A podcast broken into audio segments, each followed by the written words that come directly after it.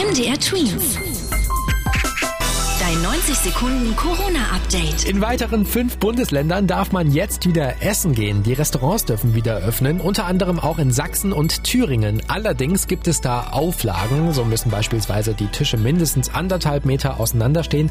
Die Köche und Kellner müssen Masken tragen und oftmals dürfen auch nicht so viele Gäste wie sonst in das Restaurant. In Deutschland bleibt die Lage weiterhin gut kontrollierbar, denn momentan werden mehr Menschen nach einer Covid-19-Erkrankung wieder gesund, als sich neu anstecken. Knapp 14.000 Menschen sind gerade krank, über 150.000 aber schon wieder gesund. Auch die Reproduktionszahl, also die Zahl, die angibt, wie viele Menschen ein Corona-Kranker im Schnitt ansteckt, ist mit 0,75 gering. Erst ab einem Wert von über 1 könnte es laut vielen Experten gefährlich werden.